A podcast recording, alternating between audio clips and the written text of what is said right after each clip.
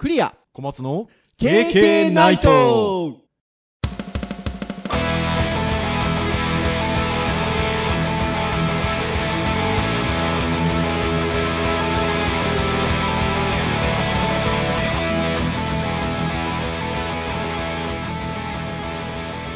ー KK ナイト。おお あれ？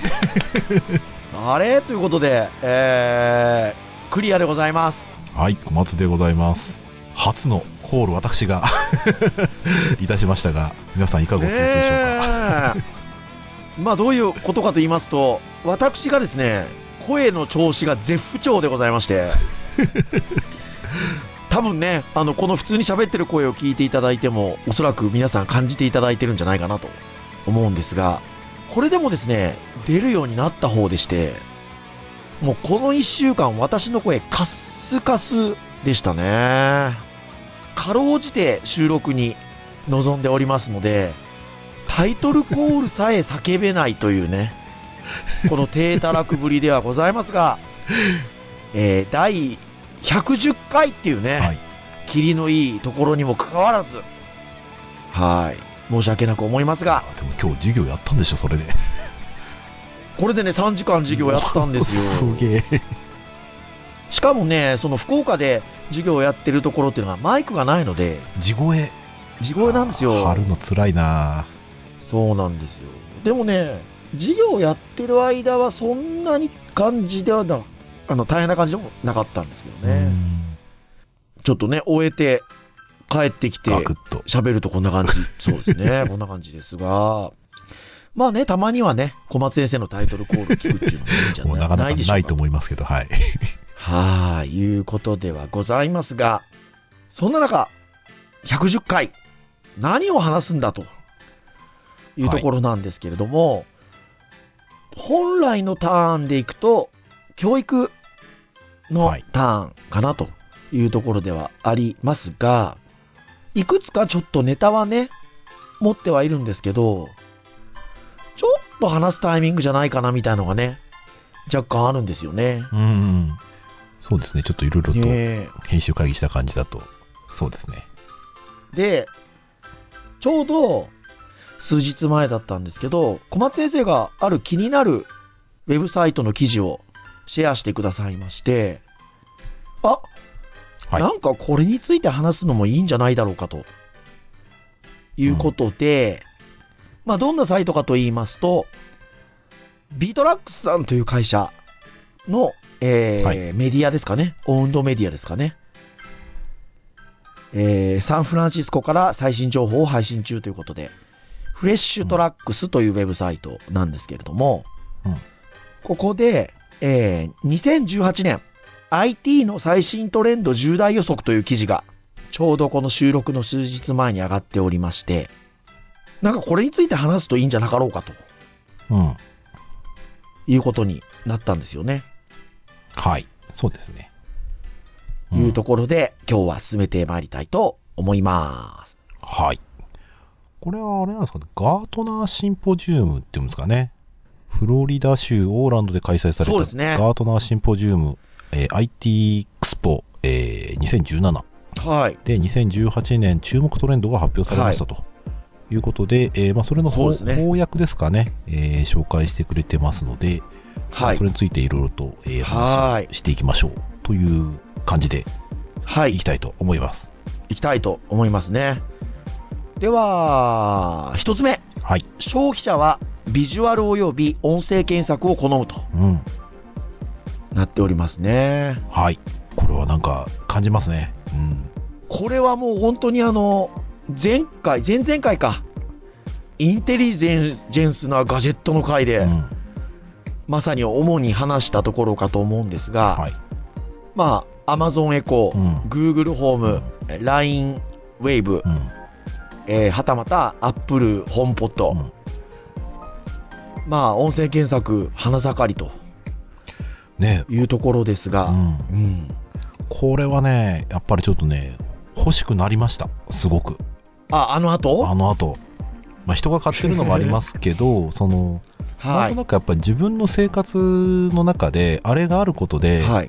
なんだろう、両手が塞がってる状態で、はい。インターネットという部分とコミュニケーションが取れて、自分の必要な情報を出せるっていうことが、はまあ、やっぱり非常にはい。いいなと。うん、あの単純に例えば、ね、天気教えてだったりとかね、雰囲気のいい音かけてとか、まあ、そういうその単純なことではありつつも、はい。普段自分がやってることが作業をしながらっていうところでインターネットとこうつながれるなんか自分のこううん。五感拡張がまたさらに広がるような感じがうん。してだから家族の間でも割とこうコミュニケーション取るツールになりそうだなって気が僕はすごいしているので売れそうな予感まあそして後発のねあのアップルがどういう風な感じで巻き返してくるのかちょっとねはい楽しみだなって気がしますよね、いやー、ほんとそうですね。このあの、勢いを見るに、まあ、このサイトでは、2020年までに、えー音声及び視線などのビジュアルによる新しい検索方法が全体の30%を占めるとうん予測がされてるんですけど、まあ、そのぐらいはいきそうな感じもちょっとしますね。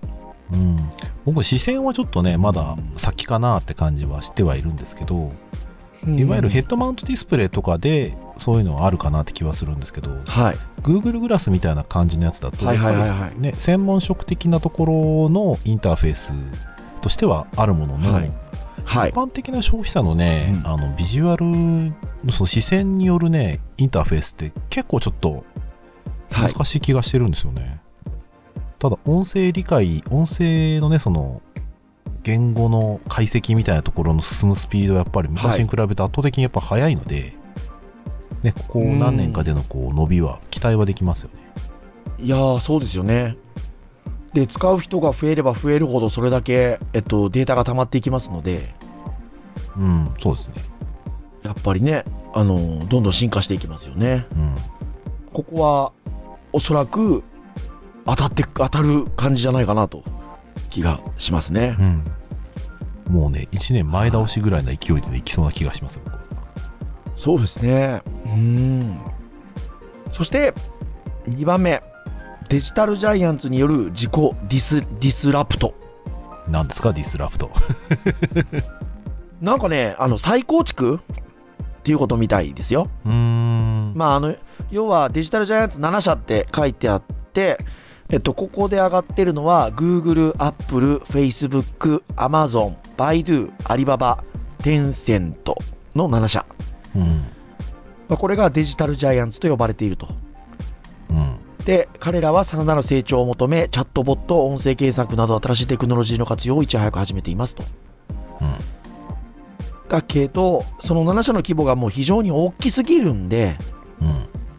まあ、新しいビジネスでリーダーシップを取るために、一回既存のビジネスモデルを壊した上で作り直す必要があるんじゃないかということで、うん。まあ、これを、えっと、自己ディスラプトというふうに表現してるみたいですね。うん。事故なんですかね。うん。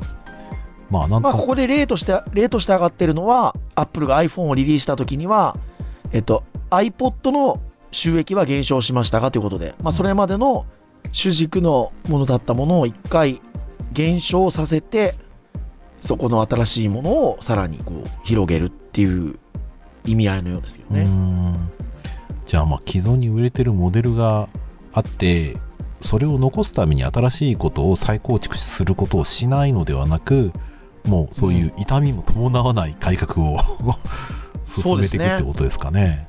うん、でそこがあのもうその先ほどの言った7社は大きすぎるので、えっと、自らが一度壊した上で新しく作り上げていくんではなかろうかということでしょうね。うんうんまあまあまあ確かに頭打ちになる感じはありそうな感じしますからね。そこはでもこの7社が、えっと、それをできればあの素晴らしいなとは思います逆に。うーんそうですね。なんか既存のものにとらわれずにうんっていうことがもしできるのであれば。まあまあまあ、どこを既存に置くかにもよりますけど、まあ少なくとも僕は知ってるまあ確かにね Google、Apple は既存の枠はね、バシバシ壊してきましたからね。あそうそうそうそうだからこの2つはね大いに期待できるかなっていう気がするんですよね。うん。Facebook、Amazon に関してはどうなんでしょうね。うん、まあでも、ある意味、あの、求める部分の、その、なんでしょうね、理念的な部分は、あの、うんある意味はっきりしてるので、変わんない、変わんない、変わんないって変だけど、あの、うん。方向はちょっと違えど、まあ、壊していくんじゃないですかね。うん。あー。まあ、バイドゥ、アリババに関しては、いわゆるアジアうん。のね、大きなあの企業にはなりますが、まあまあ、これもここはもうね、まあ、そうなっていかないといけない部分はあるんでしょうね。あまりにも確かにこの7つは大きい、大きいので、そして3番目、拡大する仮想通貨の存在感。ここがなかなかね、私たちが喋れないとこなんですよね。まあそうですね、あんまりこう知識としては弱いとこですね。そもそもやってない、やってます？やってないですね。ビットコインとか。やってないですね。なんかそれですごく儲けてる人がいるって話は聞いたことありますけど。いやいや、周りにもいるんですけど、まあでもこれは拡大はしていくでしょうね。まあ、予測っていうことで言うならば。まあちょっと信頼の部分とね、あのトレンドの部分がどう噛み合うのかなって感じはしていて、信頼が高まれば、まあ、あの、ある意味いい気もしますし、なんか割とトレンドで左右されちゃう、なんか失敗したらそこの信頼が一気に落ちちゃうっていうかね。で、ただ、はいあの、仮想通貨そのものよりかは僕はその仮想通貨に使おうとしているそのブロックチェーンっていうあの仕組みそのものが、うんいわゆる偽証が困難だっていうところで言うと、まあ、このインターネットのね、い、あのいわゆる業界においてやはり偽装が困難だっていうことが入り込むことで、まあ、非常にこう今までにない価格変化を起こしそうな感じはしますよね。うん。うん、いろんなサービスもそうだし、まあ、ある意味ね、ね。僕、身近なところで言えば、最近の衆院選挙なんかね、あの投票とかなんでネットにしないのとかいう話もあるわけじゃないですか。でまあ、それちょっと一つうん。いろいろ難しい問題ははいはいはい。分かってはいるんですけど、ただやっぱりそういう偽証の問題だったり、個人の誰がどこに入れたとかっていうのね、分かっちゃうような仕組みってなかなかあの難しい面はあるなと思いつつも、ただ、非常にその動くお金がもったいないなっていうところがやっぱりあって、だって人的にだって票開票とかね、投票所のその場所とかね、まあ非常に多くのこう、うこの時代においてもったいないなっていう感じはちょっとはしていて、まあそういうのちょっとまた違うかもしれないんですけど、うですようん、ただまあそういう偽装ができないとかっていう仕組みが今後入ってくると、インターネットのこの、うん。いわゆるその文化としてはね、あの今までないものがうん生まれるんだろうなっていうのはなんとなく感じますよね。まあ、ここに関しては本当に仮想通貨っていうこと自体も、あの、いわゆる今話題のキーワードですし、うん。そこで使われている技術的なブロックチェーンっていうところも、まあ、注目すべきところではあるので、うん。こう何かの時にお話はしたいのはしたいですよね。そうですね。まあインプットが足りないんでね、ね 当たってるかどうかなんとも言えないんでね、今ね。なんですが、まあ、ここが、あの存在感が増してくるだろうという予想は、でもこれも、まあ、それはそうでしょうねっていうのはありますね。はい。そして、4番目。これはちょっと面白いなと思うんですけど、増加するフェイクニュースということで、2022年までに多くの人は増加するフェイクニュースによって惑わされるっていう予測が立ってるんですが、これどう思います？はい。これはもう今すでに起きてることでもあるのかなって僕は気がしています。で、結局その、まあ、5番ともね、兼ね合いとはあると思うんですけど、はい、あちなみにじゃあもう5番も一緒に言っておくと、えっと、偽の現実が現実を追い越すということで、2020年までに AI が作った、えっと、偽の現実もしくはフェイクニュースを見破ることができずに、結果として人々のデジタルへの不安が増長させてしまうということで。うん。まあ結局4番と5番の違いで言うと、その4番は人が作りし、はい、えーいわゆるその確証のないものをたくさん出してしまい、真実が埋もれてしまうというかね、事実が埋もれてしまうっていう話。はい、で、5番はいわゆるその、ニュースそのものをですね、AI が作り出して、えー AI が AI が作り出したものとうん。人間が発したものとの差が分からなくなってしまう。だからますますその情報の信頼性みたいなものがこう落ちちゃうんじゃないかと。うん。はい、で4番に関しては今現実起きてるんじゃないかって話で言うと、昔をはい、考えると昔だとそのいわゆるインターネットが発達したら何でもインターネットで分かると、情報が取れるとはい。言われてたわけですよ。はい。だから何もそのね、はい。新しいことを覚えなくてもいいじゃないかと。変な話ですけど。はい。だけど今はいはい現実この世界になってみたら、それ本当なの、はいだったりとかね、あの人言ってることは事実なのかっていうのを確認するためのうん知識だったりとかね、うん。正しい情報を調べる、うんまあ、正しいかどうかを判定する、そういう逆に知識が必要な時代になったよね。いや、ほんとそうですね。うんはい。だから昔に比べて実はもっとその違う知識がたくさん必要になったんじゃないかっていうね。いやー、そうですね。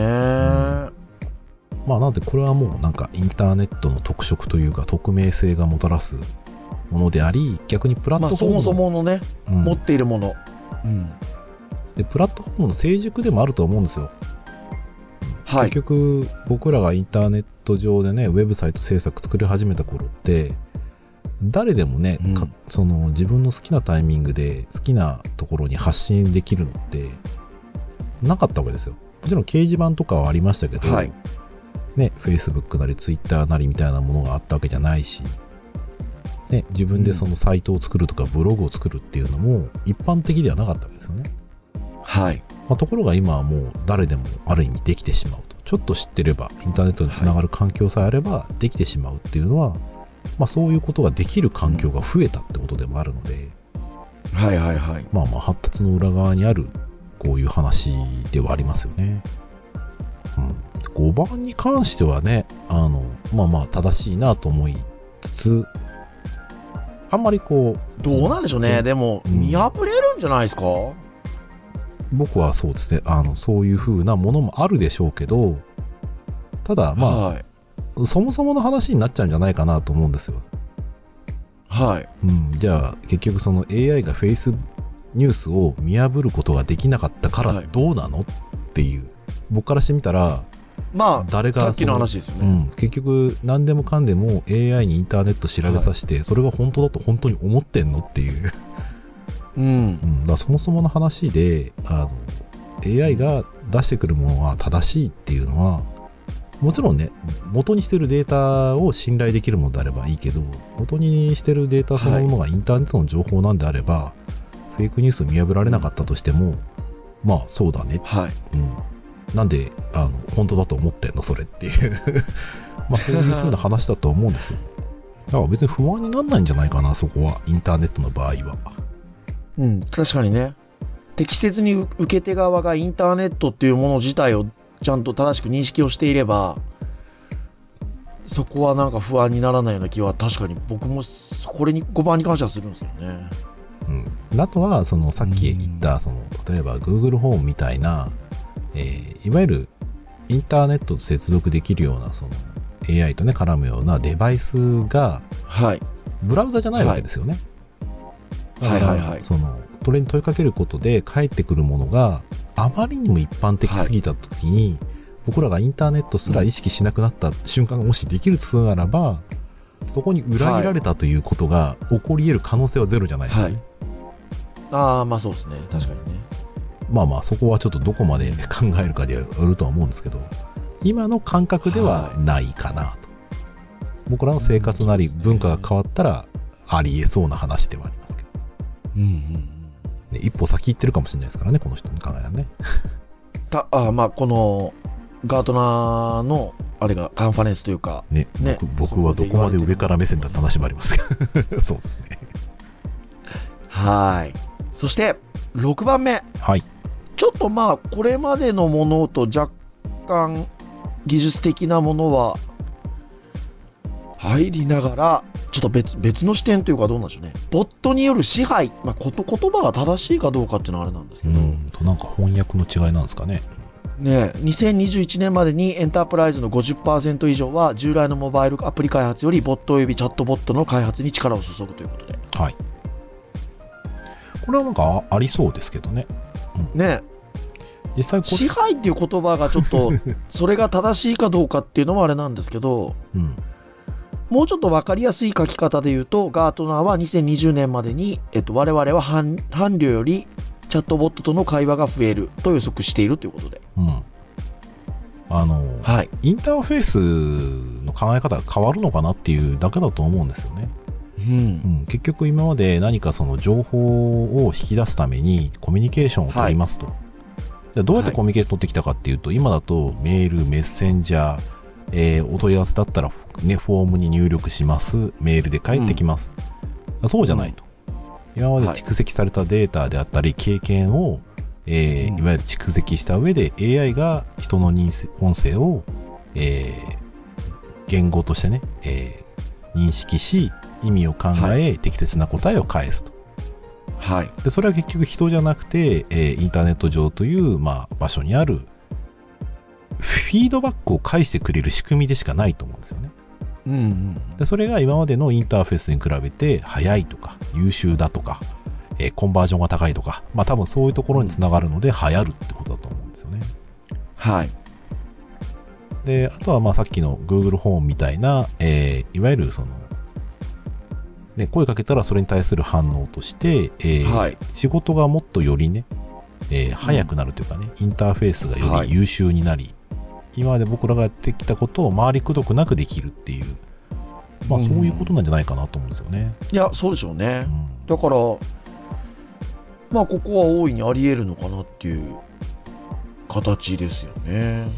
うんまあ、あとはそのね、ボットのあの成長度が僕らの予想を上回るか下回るか、まあそこはちょっと注目ですね。ここはでも上回ってきそうな気がしますけどうね。ん、僕は、あの、上回ることもありそうだし、いわゆるその、ボットそのものの教育の難しさみたいなものをちょっと感じるところはあるので、うんあるものに特化したものは強いけど、まあ一般的なその広さ的なところはちょっと弱い気はするんですよね。うんだから専門的なものはいいんじゃないかなと。ある程度、その予測がつくものじゃないものはいはなかなか、まあなかなか難しいんじゃないか。だから、ここに書いてあるね、我々は伴侶でチャットボットの会話が増えるっていうのが、いわゆるはいそのコミュニケーションとしてね、文化的な部分で、その、楽しくなる部分として相手にするというよりかは、まあ、単純に僕は作業をする対象が結局その音声を使っているかスマホを使っているか PC を使っているかっていう違いなだけで別にうん。ね奥さんとの会話量が絶対的に減るわけじゃなくて単純にインターフェースの形が変わるだけなんじゃないのっていう話だと思うんですよね。うんうんうん。はい。はいまあなので、はい。そうですね。まあそういう風なインターフェースの違いは出てくるんじゃないかなっていうところはありますね。うん。いや、まさにそうですね。うん。そして、7番目。はい。ジェネラリストがスペシャリストよりも重要にとはい。いうことですが、えー2021年までに IT スタッフの40%は複数の役割をこなすことが求められる。しかも、テクノロジー関連というよりもむしろビジネス寄りにということではあるんですけど、はい。まあ、これについては、えっと、私自身は、まあ、この、この10年ぐらいって本当にスペシャリストっていうことがすごく言われてきてるんですけど、うん。まあ、ジェネラリストも必要だし、このいろんなことができる時代に、っていうことで言うと、ジェネラリストは重要だよなとは僕もずっと思ってるんですよね。うーん。まあ、ただ、編集会議の時にここの話をした時に、小松先生が、言葉遊びみたいにはなるけれども、じゃあ、その、広く複数の役割をこなせる人間っていうのは、それはそういう職能を持ったスペシャリストなんじゃないかっていう風に言われると、そんな気もしますよねっていう。言葉遊びですけどね。僕なんかねそのそのその分さっき言った話もありますけどあの、はい。範囲の話でもあると思うんですよ。はい。例えば、えーウェブサイト制作の黎明期からしてみたらいろんな例えばデザインもわかるコードもわかる、ねえーそれからコンテンツもわかるそういった人が間に入ることで、えープロジェクト進行がうまくいくジェネラリストがはいいろんな働き方ができる、正しいなと思うんですよ。うんだけど、じゃあそれによって何が生まれてきたかっていうと、実は、はいえー作業の細分化、仕事がどんどん変わっていき、専門的な要素が強くなってきたと。はい。で、スペシャリストとして、例えばコーディングをしている人、プログラムを書いている人、その人たちの領域がどんどん広がっていった結果、はい。結果としてそのジェネラリストが求められるような感じになるのかと思いきやあの、はい。間が埋められなくなってくるんですよねどんどんね。うんうんで僕みたいな仕事としてフロントエンジニアみたいな今までなかった仕事が生まれて、えーフロント側の技術も分かる、サーバー側の技術もちょっと分かる。で間に入ってうん。コンテンツのことも分かると、これって両方分かってるからじゃあジェネラリストかっていうと別にそんなことではなくてあのある決まった範囲ではまあ複数のことをやってるんですよ。ある範囲の中では、でも全部やってるわけじゃないんですよだから、はい。多分そういう意味だと、ね、いろんなことを複数やっていくっていうことはやっぱり逆にできなくなると思います。あのジェネラリストだからどこからどこまでがジェネラリストなのっていう話だと思うんですよね。だからそれはそれ多分仕事あると思うんですよ。そういう役割として。う。うんん、だけど仕事の関わり方としては何か専門的なものがないともうだんだんだんだんその接点があの薄くなってしまってあの、うん関われるね深さがね減っちゃうと思うんですよね。なるほどね。うん、だから全部を網羅するというかはある一定のその箇所を分かるでそれを保管できる人がこうどんどんつなげられるような、まあ、もちろん全体的に分かる人は必要っちゃ必要なんですけど、はい。うんでもそれはそれでまた別の仕事だと思うんですよねジェネラリストとかそういう話じゃなくてじゃあこれは、外れると。外れるっていうかねなんか言葉の定義がよく分かんないですねここはねだからなるほどね。僕らが見見てるものとここに書いてあることとの示していることがちょっと違う可能性があまり今高すぎてですねなるほど、なるほど。はい。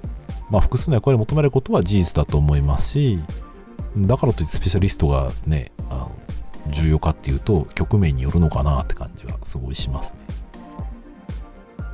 まあ、スペシャリストよりも重要かっていうことよりもっていうことですそうですね。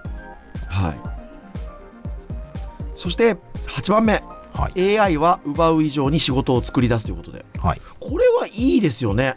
ななんていうかあり、じゃないですかね。AI って仕事を奪うことばっかりがなんか言われるので、はい。いや、これありますよね、多分ね。ありますね、多分ね。うん。2020年には AI は180万の仕事を人間から奪うが、えー230万もの仕事を作り出すというこここ発想の違いだと思うんですよ。僕ね、あの、AI がやることと人間がやることは基本的にイコールではないので、確かに。うん。はい。でね、前にもありましたけどね、東大の問題をね、東京大学の問題を解かせるっていうところで、えー機械は実は、えー読めてないって話がありましたけど、うん。まあ、結局機械が得意な部分とその人間ができる部分っていうのは今はまだ存在するので、はい。まあ、そう考えると,、えー、と AI がすごく得意な部分を、えー使う人が今後増えていくであろうと。うん。まあ、そうすると、一人でできることが増える反面、その人が、まあ、は担ってきたものから多分ね、うん仕事がね、僕漏れるものも増えると思うんですよね。はいはいはい。うん、で、そこにまた新たな仕事が増えそうな、働き方の変化から、また間を補う、また仕事がどんどん増えていく気はすごいするんですよね。はいはいはい。そう、だからあとはまあ製造業さんなんかで言えばね、新しいものが作れるっていうことは、今まで、えー考えていなかったワークフローっていうのが生まれたりとか、アイデアがね、よりあのスピードが出て、出てくるようなことが出て、考えられると思うので、例えば、もう全然あの、まあ、これとは別ですけど、ドローンってね、生まれてから、今ね、いろんな業界で使われてるじゃないですか。はいはいはいはい。うん、で面白いなと思うのはドローンをね使うその、、はいわゆるパイロットが必要になると、うん。うんうん。はい。うん、でそれって機械の進化に伴い結局それを操作する人が生まれるそれの専門家が生まれるっていう話で、はい。ある意味はい AI を使うっていうこと自体が今までその仕事として少なかったわけですよこれが増えてくるってことは、い、ろんな場面におけるはい AI の使う人の仕事が増えるっていうのは、うんまあ、そのドローンのねあの例に挙げると僕はありだなと思うんですよね。いや、そうですよ。だって、ね、あのよく授業でも話しますけど、僕がやってるウェブデザイナーって仕事は僕が子供の頃にはありませんでしたからね。うんややっぱりそれがあのインターネットの世界っていうのが広く普及してきてそれに伴いそういうウェブデザインっていう仕事が出てきでそれに従事する仕事が生まれてきてるっていううん。ことで言うとねそうですよねその、まあ AI 自体が生まれてきたことによってそれに伴う仕事も出てくるでしょうし、えっと、そこから派生してくる仕事が生まれるっていうことも絶対あり得るわけでうん。でここの予測的には AI が奪う仕事の量よりも作り出す仕事の方が増えるんではなかろうかっていうことで言えば、うん。そうあってほしいなっていうのはちょっと思いますけどね。うん。まあ、細かい部分がね、実は僕は分かってないので、あの、はい。実際にどうしてそれを作り出すかっていう根拠の部分って、この、このガートナーのここには書いてないですからね。うん、部分が言ってる部分が分かんないし、僕も、あの今いろいろ喋ってきましたけど、じゃあ実際何が増えんのよって言ったら分かんねえなっていう感じではあって、うんただ非常に、あの、いや、これはないよとは思わないし、期待したいものですよね。はい。いや、本当にそう思います。うん。そして、9番目と10番目は、まあ、割とこう、ニアリーな感じなので、まとめてご紹介をすると、9番目、IoT はすべてのものにということで、2020年までに、えー新製品の95%に IoT が活用されるっていうのが9番目。はい。そして、それに伴い10番目、懸念される IoT セキュリティの希弱性ということで、あ、脆弱性だ、脆弱性、脆弱性ですね。えー2022年までには IoT 向けセキュリティ予算の半分は、えーセキュリティを守る本来の目的ではなくて、えーリコールとか安全性の問題に費やされてしまうということで、うーん、どうなんでしょうね。まあ、あのすまあ、す相手は全てのものにっていうところで言うと、まあ、まあ、ちょっと疑問ではありますね。新製品の95%に活用される。品まあ、あの入っていたらいろんなこう、考えや、えーなんでしょうアイディアがつながる部分としていいなとあ、はい。思います、まあ、実際にまたね安くできるっていうこと自身は一つ進歩だったり進化につながるものだと思うのでうん。んただそれをどう使うのかっていう部分に関してはうん何とも言えないなっていうところがあってううんんまあ全てのものにいいるっていう話はちょっと僕は疑問ではありますね。うん、例えばその10番の話で言うと、あの極端な話ですけど、その懸念される IoT セキュリティの脆弱性っていうところで、IoT 向けのセキュリティ予算の半分はセキュリティを守る本来の目的のリコール安全性などの問題に費やされてしまうと。もちろん発展をえー前提として、ね、失敗は成功の母じゃないですけど、うん。あのそれを念頭に置いて失敗してもいいんだと。どんどん前に進むんだっていうそのいわゆる中長期的なねものの見え方があるんであれば、あのまあそれはそうでしょうと。そうなりそうですね、うん。でもその短期的にものを見る人だけだったら変な話ですけど、あのうん。究極のセキュリティはじゃあ IoT 入れないことなんじゃないのっていう、まあ、非常にネガティブなはいはいはい発想には僕はなると思うんですよはい。何でもかんでもじゃあ IoT がその解決するかって言ったら、うんあのかえってそのなんだろうな困る部分もあるんじゃないかなっていう気はすごいするので、セキュリティのことを考えるんであればむしろものによっては IoT 利用しない方が僕はいい気がするんですよね。はいはいはいはい。いや、まあそうだと思います。ううん。まあね発展のことを考えたら中長期的にものを見てどんどん入れるべきなんでしょうけどねきっとね。そうですね。あとはなんかコスト的に安ければとりあえず入れるって考え方もありますしね。うんそこから生まれるものも出てくるかもしれないし。まあそこら中センサーになって僕ら体に埋め込んだりねすることもね生きてる間にありそうですけどね全然ね。ーん、まあね、確かにね。というのが、はい。えー10個の、えー、と予測ということなんですが、はい。皆さんどうでしょうね？この10個の予測を聞いて、どう感じられたでしょうかね？あの、まあ、もともと米国のっていうところがあるので、はい。えっと、じゃあ、それを翻って日本にってなった時にどうかっていうのももちろんありますし、そうですね。っていうところはあるんですが、ただ、このウェブサイトの記事の締めにも書いてあるんですけど、えっと、ガートナーが伝えたいことは、この予測を受けて、あなたは何をしますかっていうことが大事ですと。うん。で、えーこれ、いや、本当にそうだと思うんですね。で、まあ、こういうある考え方で、こういう予測がなされていますよっていう時に、えー、じゃあ、僕らはそういった中で何をするんだろうっていうこともありますし、えっと、もっと全然ちっちゃいことでもよくて、今回僕と小松先生がやったみたいに、えっと、この10個の予測に対してどう思います？っていうお話を、えっと、今日聞いてくださってる皆さんが、ちょっとちょっとでもするだけでも、結構僕違うんじゃないかなと思うんですよね。うーん。これ当たってると思う？とか、うん。どうなんだろうね、本当にこういう風に進んでいくのかな？みたいなところから、何か新しい発想が生まれるかもしれないし、うん。うんだから、なんか、この重大予測が最終的に当たったかどうかっていうことよりも、あの、そこに対して何がしか、みんなでちょっと、本当に軽い、ここの経験みたいな感じでゆるーくでもいいですし、トークをするとか、うん。えっと、何か、じゃあ、それを受けて僕たちって何ができるんだろうって考えることが、確かにこれ、僕重要なんじゃないかなっていうふうに思いました。うーん。そうですね。ここに書いてありますけど、うんね、あのうん、市場で生き残るために、最も強くではなくて、最も賢くではなく、環境変化に適応し続けることが必要であるとありました。ん。うんなるほどね。まあ確かにここに書いてありますけど、まあ変わるっていうことは今後、より劇的な変化はね、あの、想像に難くないですからね。はい。はい。うん。まあどうなるんでしょうね。